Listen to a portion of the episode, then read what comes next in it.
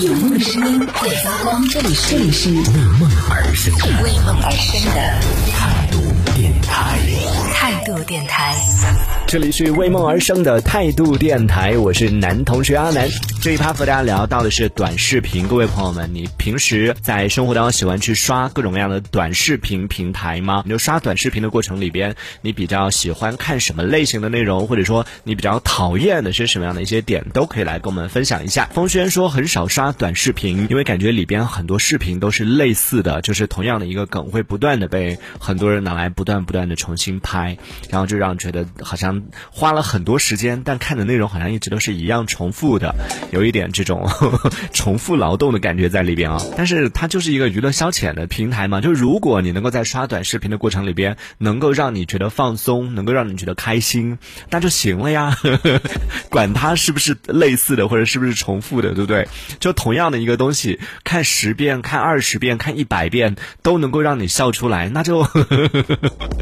何必在意它是不是一直在重复呢？对不对？不对确实啊，就是刷短视频确实很杀我们的时间。我们在去年的节目当中，我记得还有说过一个数据，就是在啊年终的时候吧，截止到二零二零年，大概是六月份左右的时候，当时就有一个数据出现，就说到短视频 APP 占用到我们的时间，人均单日刷短视频的时间是一百一十分钟，已经超过了就是我们用一些社交软件的这样的一个时间。你想，我们平时用微信啊，用这样的一些通讯工具刷朋友圈什么的，算但是频率非常高了。但是有了短视频之后，咱们的一个注意力已经是大幅度的被转移到了短视频平台上，所以它真的是非常杀时间的一件事情啊，很容易让你在这个呃笑笑闹闹当中，不知不觉当中，你可能一天的时间就荒废了，然后什么事情都没做。因为我曾经也有过一段时期就迷恋短视频，之前在节目当中也跟大家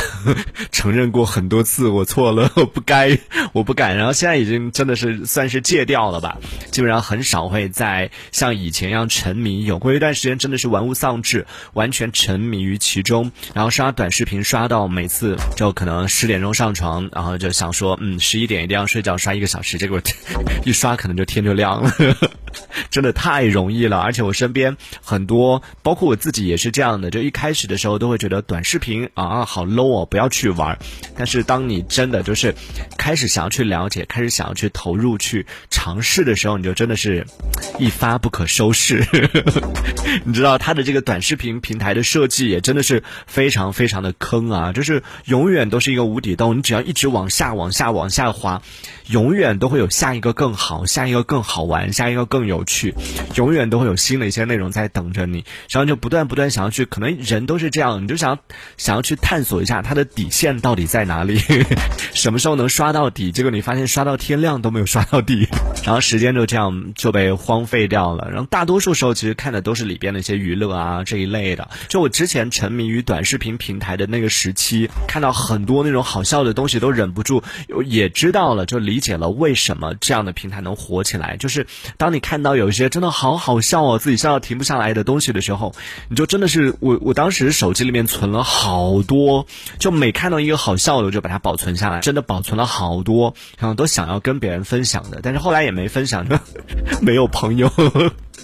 身边没有朋友可以去分享，然后自己就存在手机里边，存了好多。你会发现在这个分享传播的这件事情上，大家其实是非常喜欢分享这种就好笑的，然后这种就是很不需要过脑子的这种很简单的傻乐的这种东西，是最容易让大家一看到什么今日一笑啊、段子啊什么这些这类型的东西是最容易让人分享的，就是让人看完之后很想要去分享给别人的，是因为这些东西戳中了大大家的一个嗨点，让你觉得哎很开心，然后就想要去分享。当然还有另外的，比如说让人觉得愤怒的，就看完之后觉得好气啊，就像一些啊网上的这种虐待小动物啊这样的一些视频，看完之后就好气，就很想要去转发，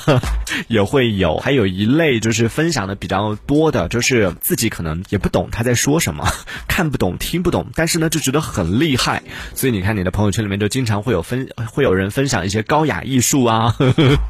然后分分享一些各种各样的一些啊，就真的是很难看得懂的、很晦涩难懂的一些东西，也是就是引导大家去分享的，会成为大家愿意分享的一个理由。就是分享出来可以显得自己好像懂很多。你看我看那么多书，你看我阅读的这个听的音乐品味那么高。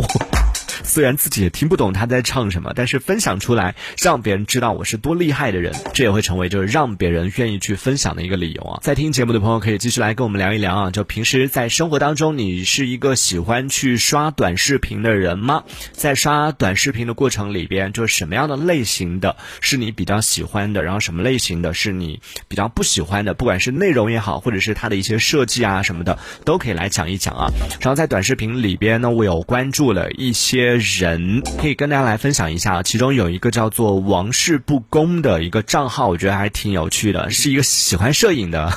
父子的这种集合，然后他们经常会拍一些很有趣的。之前最早关注他们的时候，他们是拍的是那种微型的摄影，就非常非常小的小人儿，然后把他们放在生活当中的一些场景当中，比如说，就那个人儿可能是比花生米还要小的那种小人，然后放在花生米旁边，就给他以各种各样的造型。行就你知道这个其实最早是在国外，国外有类似的这种叫做就是微型摄影的，他们就通过这种特别特别近距离的呃，这个应该叫什么微距吗？然后通过这种方式来拍摄一些非常非常小的一些小人儿，然后和生活当中的比如说西兰花呀，然后花生啊，或者是各种各样的一些生活里边我们随处可见的，对于我们来说可能它就是一个普很普通的一个东西，但是呢，它通过和这种小人儿的一个互动，然后通过一些创意的这种设计，就把它拍出来之后就非常可爱，然后非常的哇，看完之后让人觉得非常